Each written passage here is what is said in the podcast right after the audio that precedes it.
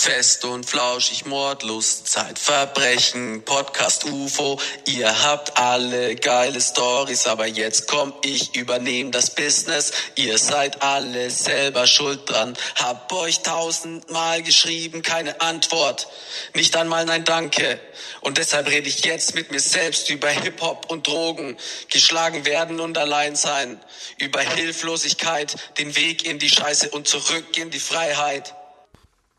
Keiner hört mich, keiner sieht mich, Gottverdammt, ich will nicht niedlich sein, stehe vor dem Spiegel, schlage immer wieder auf ihn ein. Ich will jemand anders sein, doch ich weiß, dass das nicht passiert, nie passiert, bin verwirrt und frustriert, habe niemand etwas angetan, doch muss jetzt dafür büßen, gute Miene, böses Spiel, das Leben eine harte Lüge. Ich muss diese Zeiten überstehen, ihr werdet sehen, ich werde sehen.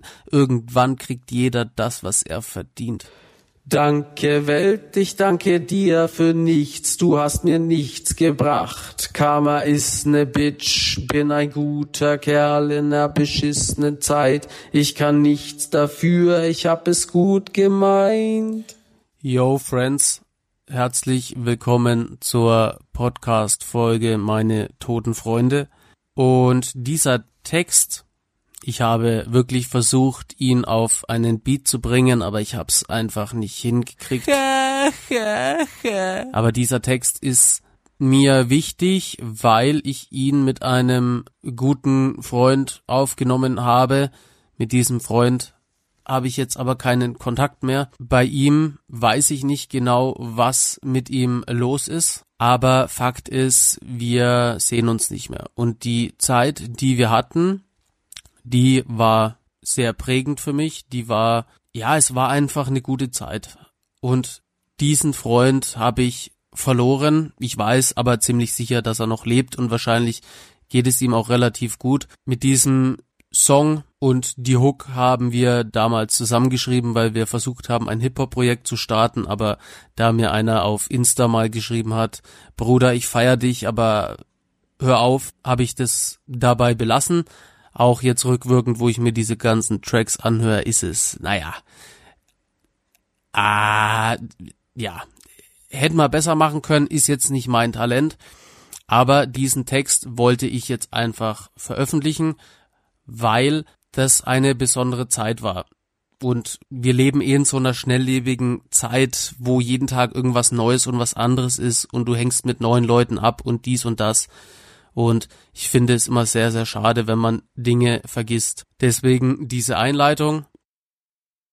So, und immer wenn ich unterwegs bin, dann schwelge ich immer in alten Erinnerungen und wenn ich mal nichts zu tun habe oder ich wieder in irgendeiner Verwirrung meiner Filme gefangen bin, dann durchforster ich meistens meinen Computer und bei dieser Tätigkeit habe ich dann auch einfach mal einen alten Ordner gefunden und da waren eben diese Hip-Hop-Tracks drauf und ja, erinnert mich einfach an diesen Menschen. Und ich möchte einfach verhindern, dass gewisse Momente in Vergessenheit geraten.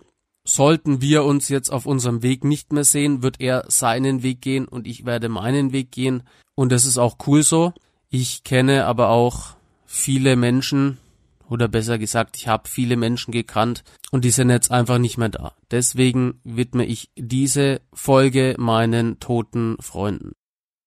In meinen Vorträgen sage ich an einem gewissen Punkt, dass ich keine Kinder- und Jugendfreunde habe. Alle Menschen, mit denen ich angefangen habe zu konsumieren, die sind jetzt tot oder behindert. Also meine Familie habe ich verloren, meine Freunde von früher, ich weiß jetzt nicht, ob ich die Namen der Verstorbenen nennen soll. Ich will damit niemanden zu nahe treten, deswegen nenne ich die Personen jetzt einfach eins, zwei, drei, vier und fünf. Person eins habe ich auf Therapie kennengelernt. Die Therapie, auf der ich mich befunden habe, die war sehr streng. Es gab unendlich viele Verhaltensregeln und ich war da auch wieder der Freak also ich bin ja aus dem Knast rausgekommen, direkt auf Therapie und dieser Umschwung, der war für mich viel zu groß. Im Knast war alles grau und grau, Gewalt war an der Tagesordnung und du durftest ums Verrecken nichts sagen. Das Schlimmste, was du tun konntest, ist irgendwie zinken. Also das Schlimmste ist, wenn du jemanden verrätst, wenn du jemanden anschwärzt, dann kriegst du es jeden Tag so hart und so heftig. Deswegen sagst du nichts. Und dann kam ich auf diese Therapie und auf Therapie war alles eher bunt und es war ein großes Haus, es waren viele Leute, fast keiner war da aus dem Gefängnis. Und ein wichtiges Merkmal dieser Therapie waren quasi diese Verhaltensregeln. Und wenn du jemanden beim Verstoß einer von diesen Regeln erwischt hast, dann musstest du den aufschreiben. Das diente dann dazu, dass man halt auf seine Fehler aufmerksam gemacht wird. Und vor allem hat, hat man sich als Drogenabhängiger halt so gut wie nie an irgendwelche Regeln gehalten. Und als Therapiemaßnahme war das schon sinnvoll, aber der Sprung war für mich viel zu groß und ich bin da einfach nicht zurechtgekommen und nichts. Paar Monate gegen Ende meiner Therapie kam dann ein Mensch dazu und der war so ein richtiger, ja, so ein richtiger Bayer, also auch so ein richtiger Bauer, aber dermaßen liebevoll und lustig und cool und herzlich, unfassbar.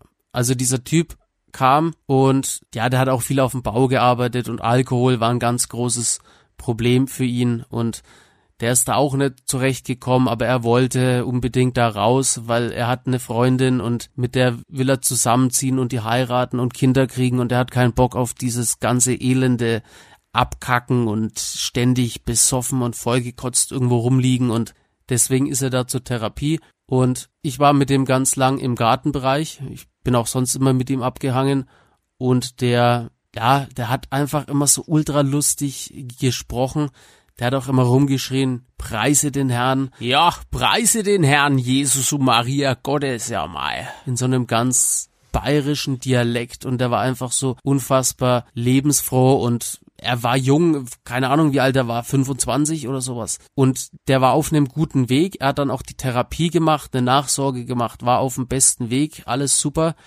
Wir hatten dann auch Kontakt und wollten uns treffen. Und dann schreibt mir halt seine Freundin, in Facebook, dass er bei einem Autounfall ums Leben gekommen ist. Was jetzt genau war, weiß ich nicht, ob er irgendwo mit ins Auto gestiegen ist, wo der Fahrer besoffen war oder ob es ein Verkehrsunfall war, weiß ich ehrlich gesagt gar nicht mehr. Aber ja, Person Nummer eins möchte ich einfach als lebensfrohen Menschen in Erinnerung behalten. Der hat mir wirklich in meiner Therapiephase nach dem Gefängnis, hat er mir so unfassbar viele coole und lustige Stunden beschert, obwohl ich einfach nur von dieser Therapie raus wollte. Ich wollte einfach mich verkriechen, ich wollte weg, ich wollte nichts und niemanden sehen. Mir ging's richtig schlecht, ununterbrochen, aber mit ihm die Zeit war einfach richtig cool. Er war auf einem guten Weg und ist jetzt tot. Person Nummer zwei habe ich ebenfalls auf Therapie kennengelernt und er war sehr, sehr verschlossen und düster und hat sich immer Blockmonster und Hirntod Records reingezogen und Psycho-Rap die ganze Zeit. Soll jetzt null wertend sein, weil ich höre mir auch diese Musik an. Ich finde die Musik super als Kunstform. Aber so kann man sich den Typ ganz gut vorstellen. Also er hat sich immer so Zeug reingezogen und dann auch immer so Death Metal Zeug und ist immer nur in Schwarz rumgerannt und ist nicht gut zurechtgekommen und ja. Und den mit denen habe ich mich aber angefreundet, also irgendwie habe ich auch so einen Hang zu Freak-Freundschaften, weil ich ja selber ein Freak bin. Und wir haben dann zusammen trainiert und irgendwann haben wir auch sehr, sind sehr viel zusammen abgehangen. Und der hat sich immer jeden Tag darüber beklagt, dass er unbedingt aus der Therapie raus will. Er kommt hier nicht zurecht. Gleichzeitig wusste er aber, dass wenn er rausgeht, dass er es nicht lange macht so, das hat er auch immer wieder gesagt. Und er lag oft mit Depressionen auf seinem Zimmer und sowas. Irgendwann hat er sich aber dann doch dafür entschieden, die Therapie abzubrechen. Und drei Tage später hat er sich erhängt. Wir hatten alle die Befürchtung, dass wenn er rausgeht, dass etwas Schlimmes passiert. Aber die Therapie war freiwillig, er hatte keinen gerichtlichen Druck, man konnte ihn da nicht festhalten. Und er hat viel gekämpft, aber ist jetzt leider tot. So, Person Nummer drei hat sich auf Facebook Kurt Zander genannt. Kurt Zander, keine Ahnung, woher den Namen hatte, aber Das war sein Pseudonym. Und genauso seltsam wie der Name oder noch seltsamer war er an sich. Er war so richtig fertig. Der hat ausgeschaut wie so ein typischer Druffi, wie so ein richtig kaputter Junkie. Er hat sich auch Heroin gegeben, GBL und alles drum und dran. Und ihn habe ich auch auf Therapie kennengelernt. Und äh, ganz, der Typ hat mich so oft zur Weißglut gebracht. Einmal hätte ich ihn fast die Treppe runtergeboxt, weil er mich so aufgeregt hat. Und der hat GBL mit ins Haus gebracht. Und am GBL wären fast einige Leute draufgegangen, einschließlich mir, wem die Geschichte da mehr interessiert, der kann sich das ja einfach mal reinziehen auf Spotify zum Beispiel, kristallklar, Hörbuch gelesen vom Autor.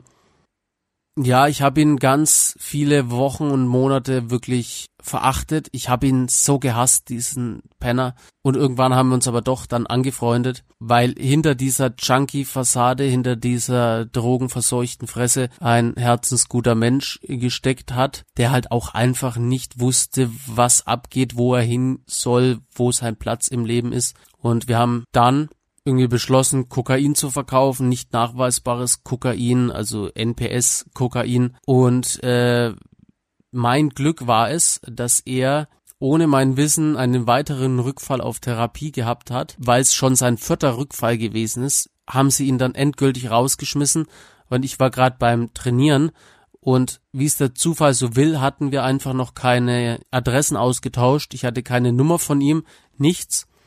Die haben ihn direkt raus aus Therapie und äh, eine Woche später haben wir erfahren, dass er an einer Überdosis draufgegangen ist. So wäre der nicht an einer Überdosis gestorben und hätte mich diese Nachricht nicht erreicht, dann hätte ich mit dem irgendein Geschäft eingegangen. Also spätestens dann, als ich 2012 vom Jobcenter keine Chance bekommen habe, wo mir vermittelt worden ist, dass ich in der Heilsarmee zehn Tage wohnen kann und dann letztendlich obdachlos gewesen bin mit 23.000 Euro Schulden, Privatinsolvenz, da hätte ich den Typ angerufen. Und ich hätte mit ihm wieder irgendwas gemacht. Ich hätte mit ihm wieder irgendwas gestartet. Also hat sein Tod quasi verhindert, dass ich wieder kriminell geworden bin. Person Nummer vier war jemand aus meinem näheren Umfeld, den habe ich quasi über die Jahre einfach mit aufwachsen sehen, weil er immer an denselben Orten war wie ich. Wir waren jetzt nicht direkt Freunde, aber man kannte sich und von dem habe ich auch erfahren, dass er irgendwann halt natürlich konsumiert hat und dann ist ihm eines Tages irgendwie der Magen aufgerissen und der ist daran einfach krepiert.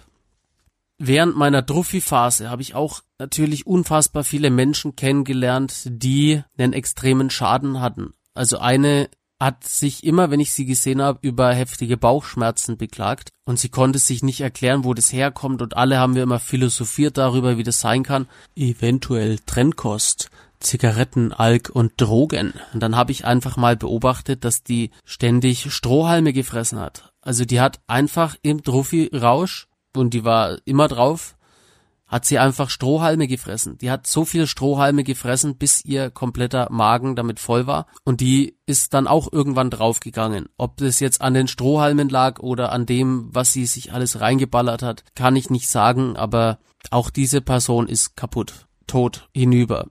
Ich bin mir immer gar nicht sicher, ob es besser ist, dass diese Menschen tot sind oder behindert, weil wenn du durch Drogenkonsum stirbst, dann ist es natürlich eine unfassbare Tragödie, da, Tragödie, da brauchen wir gar nicht drüber sprechen.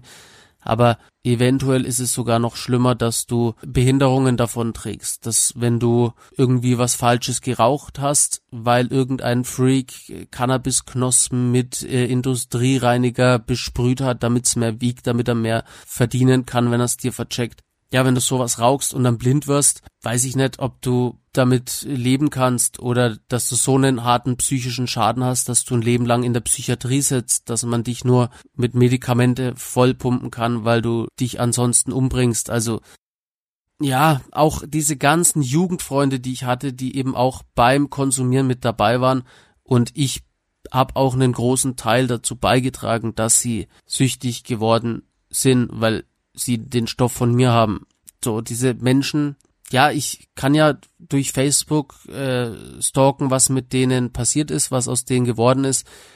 Und allein die Bilder verraten mir, dass sie genau so leben, wie sie sich immer geschworen haben, dass es nicht passieren wird. Die Fotos, die ich jetzt von denen sehe, und oftmals sind die eben auch schon Eltern, sind ein Abbild von dem, wie sie aufgewachsen sind. Also all das, was sie immer besser machen wollten, all das, wo sie sich geschworen haben, das wird mir nicht passieren, ist ihnen passiert. Und die Kinder, ich wünsche ihnen alles Gute, aber die Kinder werden einen ähnlichen Weg gehen. Bin ich mir leider ziemlich sicher. Ja, mit dieser Folge möchte ich euch einfach ein weiteres Mal mitteilen, dass ganz viele Menschen einfach an dieser Scheiße kaputt gehen, dass sie dadurch draufgehen. Jeden Tag sterben Leute an Sucht, jeden Tag sterben Leute an Gewalt, jeden Tag hängen sich Leute weg, weil sie gemobbt werden und keinen Ausweg mehr finden. Und so gut wie immer sind es wahnsinnig tolle Menschen im inneren Kern.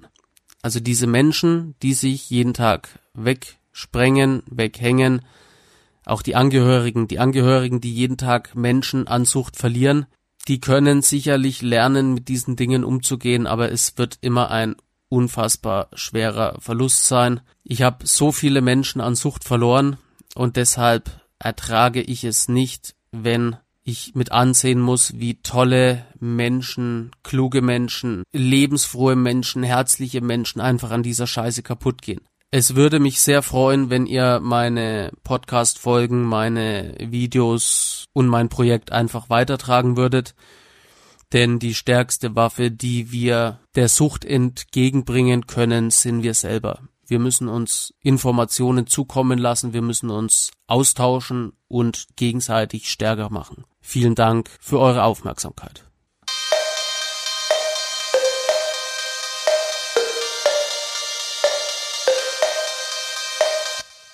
Ja, liebe Freunde, diese Folge ist auch schon wieder vorbei.